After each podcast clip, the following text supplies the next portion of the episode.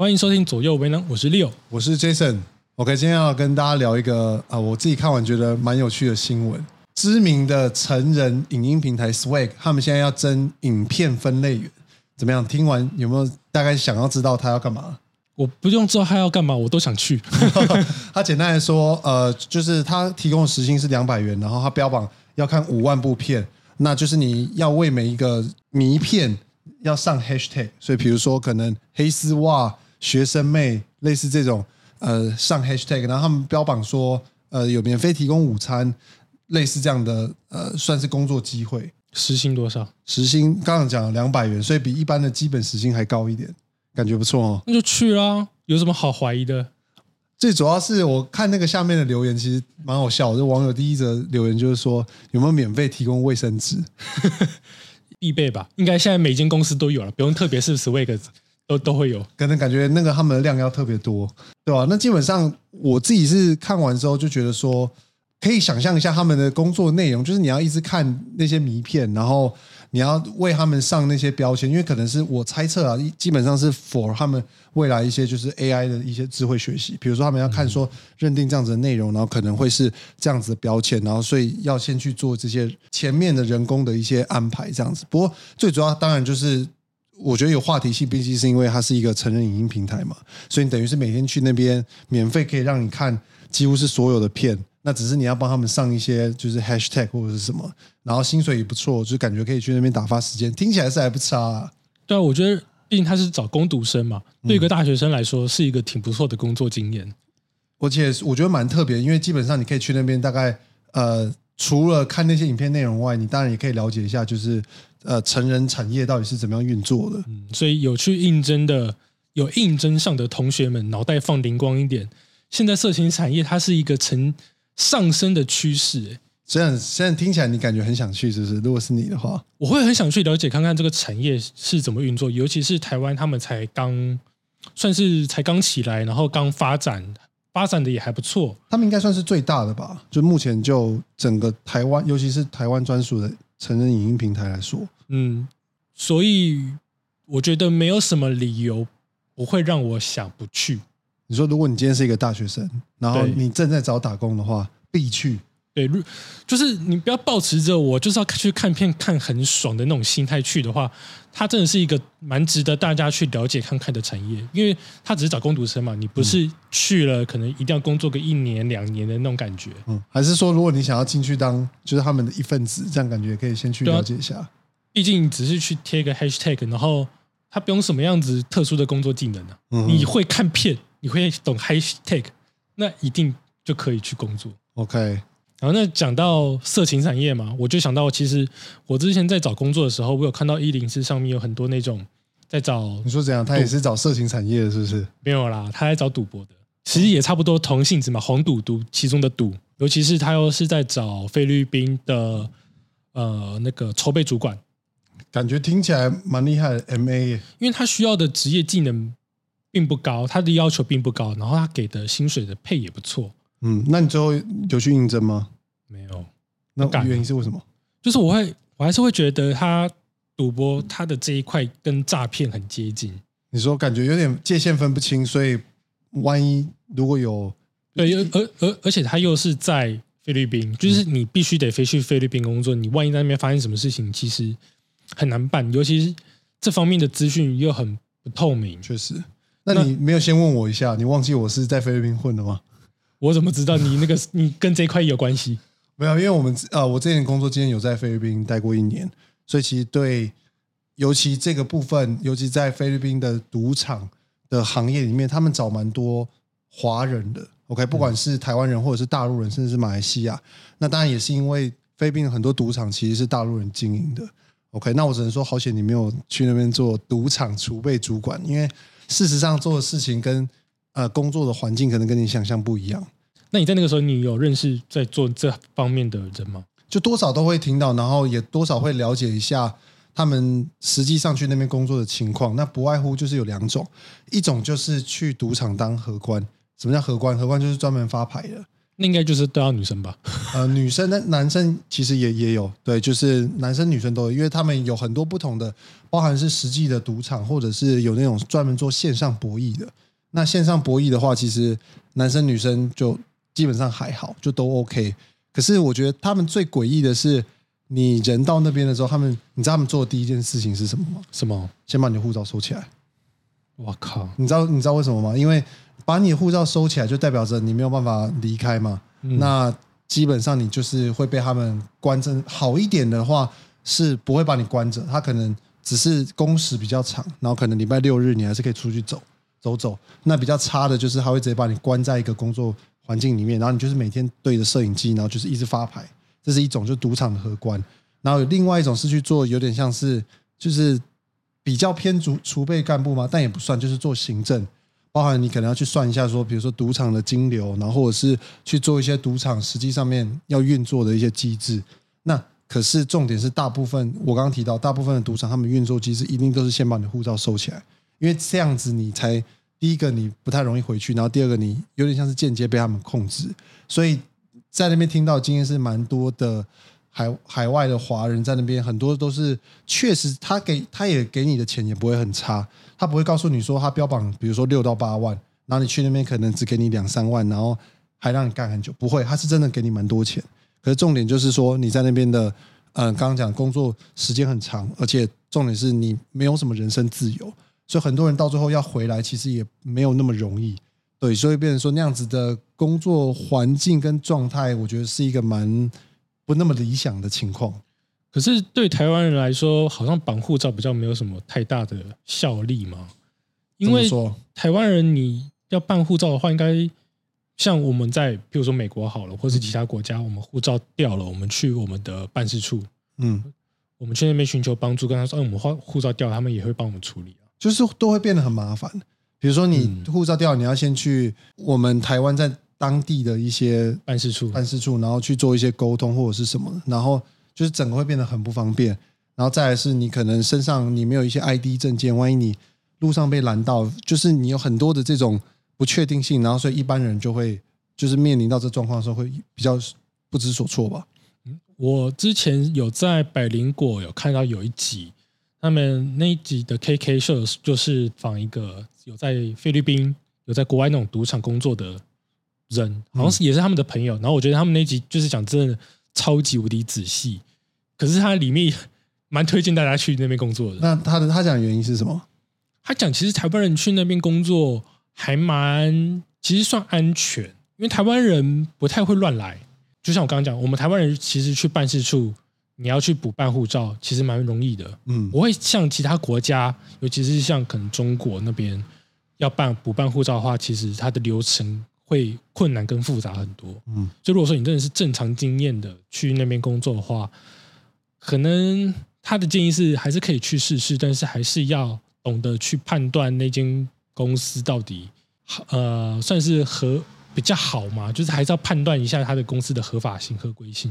而且在那边其实很多事情都要小心一点啊，包含了因为菲律宾其实是合法持枪的国家，所以呃。突发状况可能会比较多，这第一个。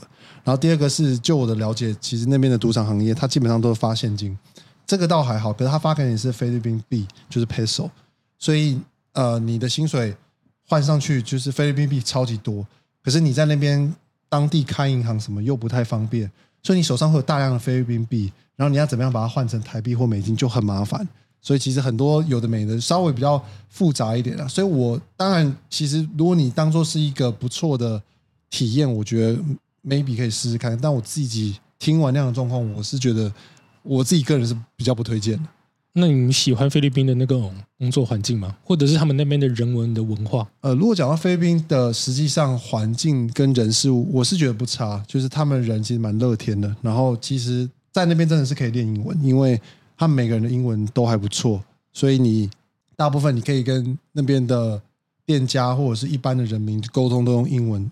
确实会进步的蛮快，然后那边物价也便宜，所以你吃喝玩乐其实花不太了你多少钱，对吧？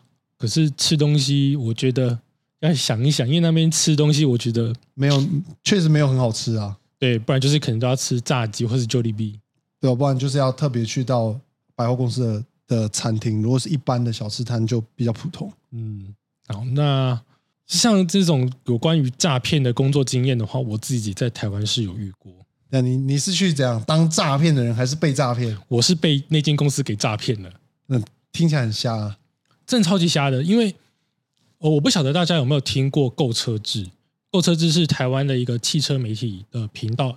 对我来说啦，我自己在看，应该他们是算是台湾数一数二第一间做的那种汽车媒体。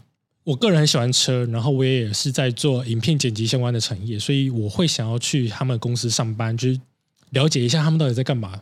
我的这种个性就是我喜欢这个产业，所以我会想要进去看看嘛。像刚刚那个 Swag，我也会想进去看看。那应该等一下，那讲到这个，我想先岔题一下。那你想要去当那个色情产业的剪辑师吗？感觉也不错、哦。剪辑师哦，我觉得可以试试看。可是他们那个也没什么剪辑技巧啊，他们也不需要上什么字卡特效之类的。哎，对，然后他们就是录完之后，就是没有到特别的，真的要把一些影片做什么特别的后置，对不对？主要是对啊，就是故事剧情，然后中间的过程剪接的合理就 OK 啦。哦，所以你觉得相对来说，可能刚刚我们讲到汽车产业这个，你会比较对他们的那个汽车产业媒体的那个呃影片剪辑需求量，还有他们的拍摄技巧，可能技术含量会高一点。尤其是现在看抖音那边，他们那个汽车媒体的频道影片，真是也都拍的不错啊。所以这个产业它是在持续的在进步当中的，所以我会想要进去看看。尤其是我也很喜欢车子，所以我当初就是去面试了呃一间公司。我当初会去选择面试这间，原因是因为它上面标注着呃购车制的那个主持人朱家伟大哥的名字，说他会来实际的那个培训我们这些剪辑师或摄影师。听起来蛮吸引人的。对，那因为我们出社会一阵子嘛，所以我们都知道说，哎，可能某某一个汽车的媒体或是其他的品牌，它可能背后的公司的实际的名字会不一样。我当初想法很单纯，就是这样，然后哦所以那间公司它的名字跟购车是一点关系都没有。一点关系都没有，它就是在那个履历表里面，就是写了他是有这个主持人的名字。OK，对，然后我只记得说他们公司好像是在内湖，然后这间公司的确也是在内湖，但是实际地址我不知道，所以想说，哎，对，就是他，那我就去了。我在去的时候，那个老板他就是跟我面试，他也是跟我讲说，哦，朱大哥他就是会来教我们怎么拍啊，然后可能是他比较忙啊什么，就是他整个的过程的营造的氛围，就是他们跟他关系很深，这样对他们关系很深，他们关系很好，这个就是他们家的频道，这个就是他们家的公司。了解。然后说哦好，然后他还趁机的去压我价格，你说，因为你在这边可以学习到很多，就老板惯用招数。对，然后我就想说，嗯，那就是可能再考虑看看。但是实际上后来那个购车制他们有自己有在去贴真彩的资讯，所以他们有在他们的粉砖贴真才资讯。然所以你后我有去跑先去面试，然后你后来又发现他们又又剖了，所以你才发现那就是真的购购车志他们有跑对，OK。然后我就去了，然后我去了之后，诶，他们其实也知道是我。然后因为我之前有一个大学同学，他们也他有在购车志有工作过的经验，呃，算是聊得蛮来的。我我就跟他分享这个事情，他说我跟他没关系啊，那所以你前，那你前面那工作你有没有上？没有，我连后续有没有什么回应我都不想去理啊，我就觉得看这个公司很瞎，就是他连整个的工作环境的氛围我都觉得我不会想要去。OK，然后后来才发现，原来他根本就是骗人的。对，超骗。然后我去购真的购车子那边面试的时候，他也是呃，就讲说他们跟他们完全没关系嘛。然后可能他们有去跟一零四有反应，因为我给他们看那个资讯，然后后面他们那个资讯就被撤下来了，就是说，哎，那个谁，那个朱大哥的名字就被拿下来了。哦，所以你这样真的是算是被诈骗的，被诈骗的那个怎么讲？被被被骗去面试。所以是他们都是做同个类型的呃，算是产业吧。嗯然后又都在同一个地区内湖，我就觉得干你这种事情你都敢做，那这家公司肯定不是什么好料，对吧？嗯，可是我觉得听起来有点瞎的原因，是因为呃，就像你说，你说你的大学同学在那边工作过，对吧？那你你没有跟他讲一下说我要去这间公司，就是前面的 A 公司要去面试，你没有跟他问一下，这不是有点怪？可是我就顶多去问他们说，哎，你之前在那间公司的工作经验怎么样？哦，你说你不会特别，他就问他说，哎，这个是不是你们家？确实好像也有点。对啊，你就只是会问说，哎，比如说你之前那间公司，我想去你这间公司上班，那你会我只会问说，哎，你公司工作经验怎么样？嗯，那有没有什么需要特别注意的？他一直是跟我讲说，哦，可能公这间公司的工作可能会比较累啊，或什么的，可能常熬夜啊，什么之类的，就这样子而已。哦，怎么可能就会说，哎，这件是不是你们家公司？确实，确实，这样听起来好像也是，因为我也没想过说我会遇到这种事情。好确实，这个这个机会真的比较少，只能说你算是那怎么讲，很塞。遇到这种诈骗的，我觉得很很扯，因为我也不。我自己也不知道，说我到底该怎么去避免这种事情啊。那其实有蛮多的方式，像以我自己来说的话，我如果要去，就像你刚刚讲以购车资来讲的话，我会先去，比如说去他们的频道，他们一定有写一些他们相关的公司内容，然后我会大概会去了解一下，到到底这件是不是他，然后再用这个公司，比如说即便是 A 公司好，你一一开始可能不知道他到底是不是购车制，可是其实网络上有蛮多资源，包含了你可以最简单的就是打。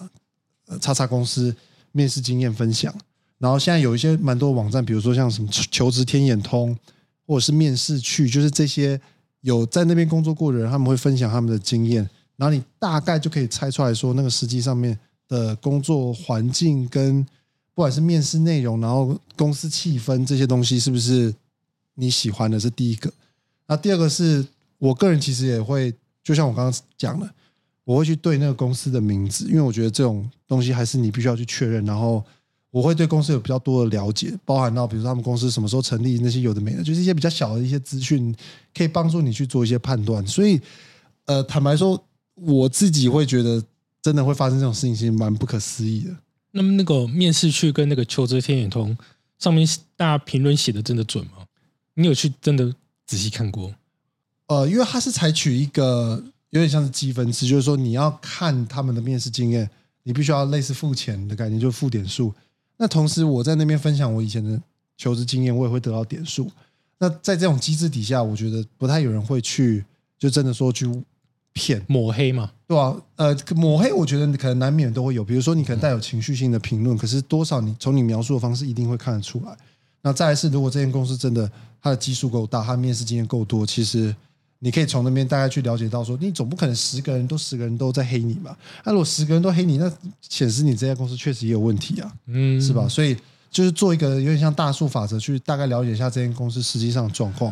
我觉得现在跟比以前好的地方是，其实资讯越来越透明，所以有很多个管道可以在多方去了解，对吧？那你有没有看过上面写的蛮瞎的一些情形出现过啊？你这样讲，我突然有想到一个。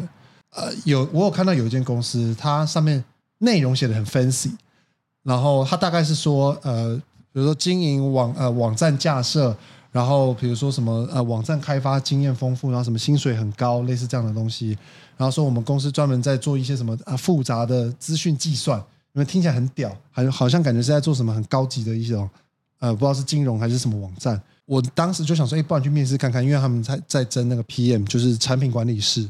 产产品经理，然后就我打一打，就发觉说，哎，这间公司其实就做博弈的，哦，听起来蛮合理，有没有？那个因为是做网络博弈的，所以就是要架设网站，然后要复杂的那个什么资讯计算，因为你要算发牌那些什么几率有的没有的，然后什么复杂的什么金流就是统计的类似这种东西，他讲的也没错，可是一查就知道其实他是做博弈，对吧？当然也不是说做博弈不好，只是说他相对来说。从事这个行业之后的出路会相对比较窄一点，所以我后来就没有选择那间公司。但我只想分享说，其实有蛮多个管道可以让你在面试之前就了解这间公司大概是做什么的。所以，老板们，你们在找人跟面试的过程当中，真的要小心了，不然的话，你们做了一些什么事情，一下就直接上网了。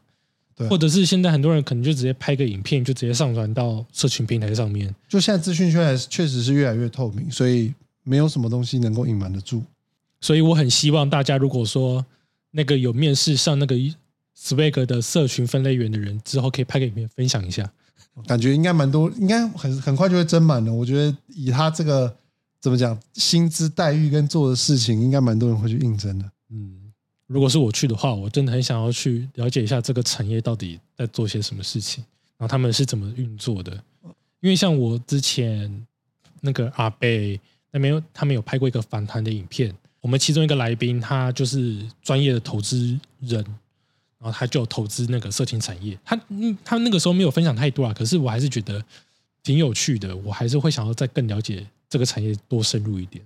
嗯，因为就我们直觉上去思考，可能都会觉得，普遍来说，可能色情产业里面收入最多，一一定还是就是女优嘛，或者是说那个创作者本身，不管他是透过就是内容购买，或者是抖内，我不知道，就是类似这样的方式。可是也许整个产业运作模式跟我们想象的其实也有可能会不太一样。嗯，对啊，然后我也会想知道说他们对于这种盗版 A 片，他们自己怎么看待？哦，你说他们的影片会被流到其他地方？对啊，我就是很想知道这些很小 detail 的事情。那你自己你你自己有在用 Swag 吗没有，？OK，好，好了，那我就期待哪一天这个面试上的人赶快出来分享一下他的经验。好，那我们今天这一集就聊到这边喽。如果你有什么样有趣工作的经验的话，也可以跟我们分享一下，我们再跟大家一起聊一聊。OK，下集再见喽，嗯，拜拜，拜拜。